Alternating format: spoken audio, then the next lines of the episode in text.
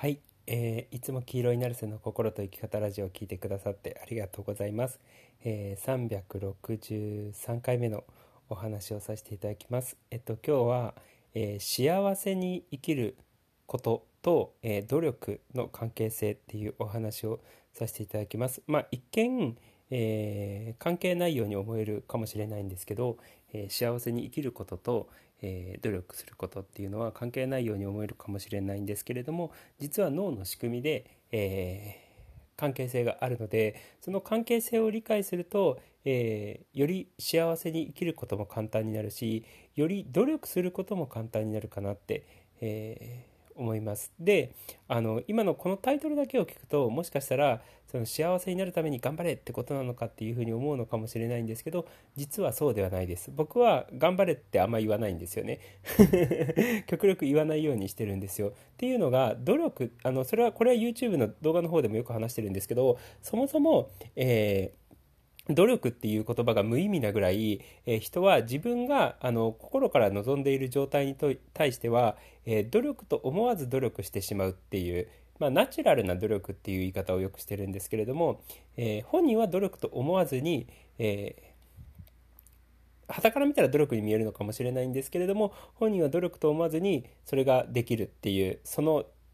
目標だったりとか夢を実現するための、え行為って言っていいのかな、えプロセスっていうのがえ努力と思わずに自然にできちゃってるっていうことなんですよ。あの分かりやすいのが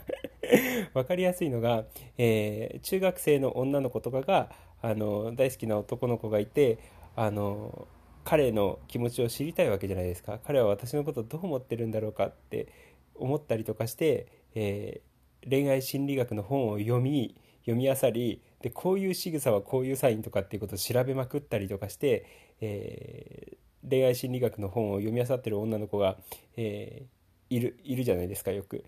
僕の中学校にもいたんですよね。そう。でそれは、えー、めっちゃ本を読んで勉強してるなこいつっていう風に見えるのかもしれないんですけれども本人は全く努力してないわけじゃないですか。むしろその好きな男の子のことをすごく気にしちゃっててそのそのあのあの仕草はどういう意味なのかとか 脈ありなのかないのかみたいなことがどうしても知りたくってそういう恋愛心理学の本を読み漁ってるんですよね。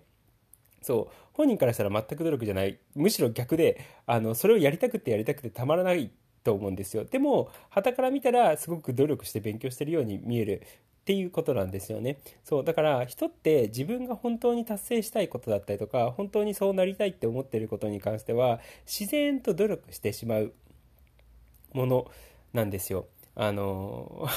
これも変な例かもしれないんですけれどもよくあの僕の身近にはいないんですけれども、まあ、よく聞く話であのスーパーのチラシが家に入ったらば1円でも安いところを探して例えば食材トマトだったらトマトきゅうりだったらきゅうりあの豚肉だったら豚細切れ肉とかのあの肉が1円でも安いところを探してその1円でも安いスーパーに向かってあの必死にチャリをこぎまくっている主婦の人たちがいるみたいなことを 聞いたんですよ僕そんな人には出会ったことがないので僕の実感にはないんですけれども、まあ、世の中にそういう人たちはいるわけですよね。そうでよくよく考えたらあのきゅうりとトマトはあそこのスーパーであの豚肉はあそこのスーパーでみたいなことで小麦粉はあそこのスーパーで買ってみたいにそれぞれやっぱ行くスーパーが違って1円でも安いところにものすごくチャリンコを漕いで行くらしいんですよ。そうそれってすごいすごいと思いません？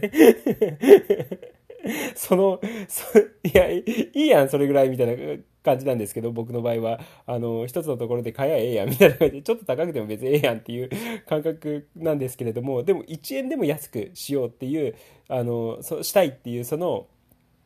思いを持っている主婦の人たちっていうのは、あの、それぞれ1円でも安い最も安いところにチャリンコをこいで遠かったとしてもそこに頑張って買い物行ってる人たちとかっていうのが、えー、いるんですよねそうでそれはすごいエネルギーだと思うんですよ よくよく考えたらば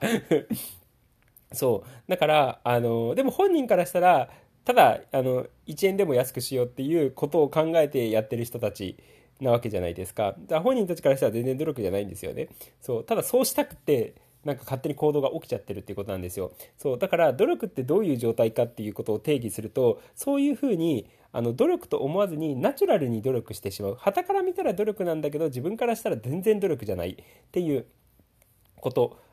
なんですよ。だから僕が過去にあのポッドキャストでも確か紹介したと思うんですけれども、えー、昔からいる生徒さんの中であの困っ大変だみたいなことでたまにあの助けてって来るんですよ。でどうしたの？っていうことを聞くとあのこここういう状況でっていうことを話してくれてじゃあこの枠とこの枠をちょっとやっとくやっといてねって言うと分かったって言って素直にめちゃくちゃやるんですよね。ありがとうワークとかもバカなんじゃないかっていうぐらいやってくれるしトイレ掃除とかもバカなんじゃないかっていうぐらいやってくれるんですよ。そう。で恐ろしい努力を彼女はできるんですよね。そんなにトイレ磨かなくてもって 思うぐらい トイレ磨き、磨くし、そんなにありがとうワークやらなくてもって思うぐらいありがとうワークが、えー、できちゃうんですよ。でも彼女からしたらそれは努力ではなくって、ただ今の現状の精神的な問題、もしくは人間関係の問題、人生の問題っていうのをどうしても解決したいっていう思いがあるから、えー、そこまでトイレ掃除なり、あの、言霊ワークだったりとかができてしまうっていうことなんですよね。そう。だからこれは幸せっていうことだけじゃなかったとしてもあらゆることにあらゆる努力において全く同じことが言えるんですよ。自分が心から望んでるものだったらば自然にやっぱやってしまうんですよねその努力っていうのを。しかも努力と本人は全く思わずできるっていうことなんですよ。そう。だから例えばこれが幸せに生きるっていうことであるとするのであれば精神的な悩みを持っててどうにか改善したいなっていうふうに思ってたりとかもっと生きやすい生き方をしたいなっていうふうに思ってその改善したいと思って、えー、僕の動画を聞いてくださったりとかポッドキャスト聞いてくださったりだったりとかあの何かのワークをやってくださる方っていると思うんですよね。でそれっていうのはもともと自分が私はこういうふうに生きている私は幸せに生きているとかあの私はもうちょっと自分らしく楽な気持ちで生きているっていう、えことことというか目標っていう言い方はちょっとおかしいんですけれども、まあ、それが当たり前になってるんですよ本人の中から。私は幸せに生きてることが当たり前だっていうふうに思ってる無意識で思っている人潜在意識で私は幸せに生きているっていうことを思っている人ってその幸せっていう状態から外れるとどうにかこうにか幸せな状態に戻りたいって、えー、思うもんなんですよね人間って。そう。だからあのネガティブとかポジティブとかっていう話とかで言うとネガティブが当たり前になってる人っていうのはそのネガティブが当たり前なのであのネガティブである自分に全く違和感を覚えないわけじゃないですか。でそういうネガティブが当たり前になってる人たちっていうのはポジティブになるための努力っていうのはできないんですよ。なんでかっていうとネガティブであることが当たり前なのであのなんつうの、そこ、ネガティブであることがある意味目標達成みたいな感じになってしまうんですよね。でも、えー、自分の無意識の中で私はポジティブな人間だっていうことを思っている人っていうのは、えー、自分自身はポジティブな人間だって思っている。でも現状はネガティブな、えー、気持ちだったりとかネガティブな発言が出てくると自分自身で気持ち悪いはずなんですよ。あのね、ネガティブなことを言っちゃってる自分とか、えネガティブなこう反応したしてしまってる自分っていうのがなんとなく気持ち悪いので、えー、ネガティブになってしまったのであれば元のポジティブな状態に戻りたいと思って、えー、努力ができるっていうことなんですよ。ただその努力っていうのはナチュラルに努力してしまうっていうことなんですよね。そう。だからあの幸せに生きるっていうことを考えた時に、えー、私は幸せに生きているっていうなんつうんだろうな。えー情報っていうのが無意識にちゃんと入ってると、えー、私は幸せに生きているっていうための努力っていうのが自然にできるだからありがとうワークだったりとか音楽ワークだったりとか、えー、自分が幸せな状態に戻るためのなんかありとあらゆる勉強とか、えー、ワークとか、えそういうのができるっていうことなんですよね。そうだから世の中に言霊ワークたくさんやりまくっている人もしくはこういう心の勉強しまくっている人、えーもしくは生きやすく生きるために瞑想をしまくっている人音楽ワークをいっぱいやっている人そういう人たちっていうのはただその自分が幸せに生きたいとか、えー、楽に生きたいっていうそのある種の無意識の目標に向かって自然に努力ができちゃってるっていうだけなんですよね。そうってことは僕らって、えー、幸せに生きるっていうこと私は幸せに生きているっていうことを無意識に入れてその情報を入れておけば、えー、自然と幸せになるための努力ができるつまるところいろんなワークができたりとかいろんな学習ができるっていうこと。なので、えー、無意識に私は幸せに生きていますっていうことを入れてさえすれば あのそのための努力っていうのはできちゃうんですよね。で、今のこの話を応用すると、他のことにも何でも言えるんですよね。例えば分かりやすいのが、あの私はすごいって思っている人たちって無意識で私すごいな俺すごいなっていうふうに思っている人たちってすごい自分が当たり前なのでとか仕事ができる自分っていうのが当たり前なのでできてない自分がめちゃくちゃねなんかね嫌な気持ちになるんですよそうだからだからある意味あのなんかよく昔とかで言うと何くそみたいな感じであの仕事を猛烈にやり始めたりとか、えー、するんですよね。要はそれは仕事ができる自分とかすごい自分っていうのが当たり前なので、えー、仕事ができてないっていう状態もしくはえー、全然すごくないっていう状態になるとなんかこれは自分じゃないっていうふうに無意識的に思うんですよね。そうだからナチュラルに、えー、仕事ができるような状態だったりとか、えー、自分ってすごいなって思える状態をナチュラルに努力する。傍から見たらすごく努力してるように見えるんですけれどもあの人猛烈に努力してるなみたいな感じになるんですけれども、え本人からしたら努力ではなくってただ、え自分が仕事ができる状態がなんつうの自分にとっての当たり前だし自分がすごいっていう状態が、えー、自分にとっての当たり前なのでそのための行動とか思考だったりとか、えー、ありとあらゆる努力っていうのを自然にできてしまうっていうことなんですよ。でこれがあの夢達成とか願望実現にも全く同じことが言えるんですよね。私は〇〇だっていうふうに思ってたりとかするとその新しいその夢とか目標で私はこれをしているみたいなことが無意識に入ってると、えー、そのための努力っていうのを自然にやり始めるっていう。ことなんですよ。ってことは僕らがやっている、あの自然なナチュラルなね、えー、努力っていうのはある種私はこうなんだっていう、あの自分の目標だったりとか、え、本来の自分らしさに戻る行為なんですよねある意味言ってしまえば。そうだからあの例えばで言うと私はあの東京大学の入試の試験で一番になっているみたいな、えー、そういうセルフイメージを持ってる人がいるとするのであれば無意識に持ってる人がいるとすれば、えー、自分が1番じゃなきゃ気が済まないので、えー、1番になるまで自然と努力してしまうっていうことなんですよね。で、1番が近づいてくると少し努力が弱まるんですよ。あの、マラソンとかと一緒ですよね。ゴールが近づいてくるとちょっとエネルギー抜けるわけじゃないですか。そう。だから、あの、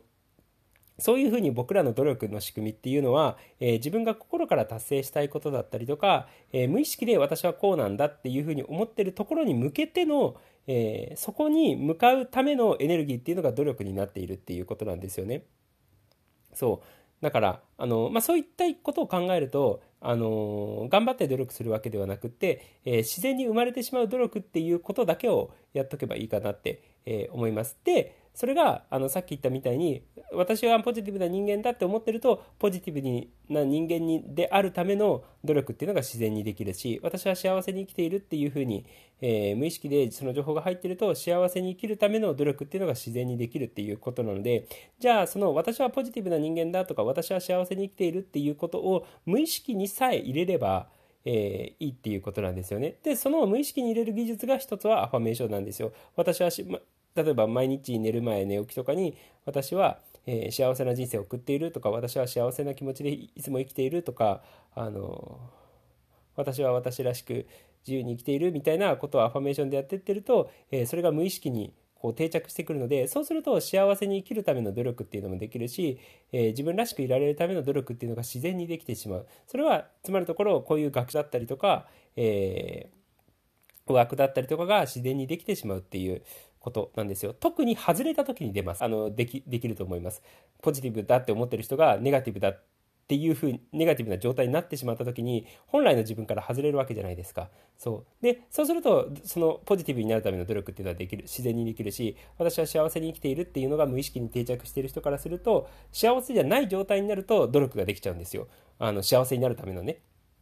そう。まあそういうことなので、だから、あの前回にもちょっと話したんですけれども、えー、アファメーションを無意識に定着させていくっていうのはすごく重要かなって、えー、思います。そうするとそこに向かってその言ってるアファメーションに向かっての努力っていうのはやりやすくなるのでそう。だからね、あのまあ、ちょっとアファメーションの重要性みたいな話になっちゃったんですけれども ま努力っていうのと僕らがやっている自然な努力っていうのと幸せに生きるっていうことにはそういう関係性があるので、えー、ぜひね自分自身で自由にあの私はこういうふうに生きたいんだとかいつもこういう気持ちで生きてたいんだとか私はこういう人間になりたいんだっていうところを、えー、ぜひアファメーションにしてっていただければいいかなって思います。アファメーションの作り方に関してはあの僕の YouTube 参考にしていただければいいかなって思います。あの結構ルールがあるのでアファメーションっていうのはこういうワードはワードは使っちゃいけないとかこういう言い回しはしてはいけないっていうのがあるのでそう無意識から無意識からしたらそれ逆効果じゃんっていう、えー、アファメーションの作り方をしてる人がたまにいるのでそう。だから、えーまあ、そういうあのところに関してはね僕の YouTube 見ていただいたりとかもしくは他のアファメーションのことを話してくださってる作り方をねアファメーションの作り方を話してくださってる人のなんかコンテンツを参考にして作っていただければいいかなって、えー、思います。そんな感じです。ということで、えー、今日も黄色になる背の心と生き方ラジオを聴いてくださってありがとうございました。じゃあねありがとう。またね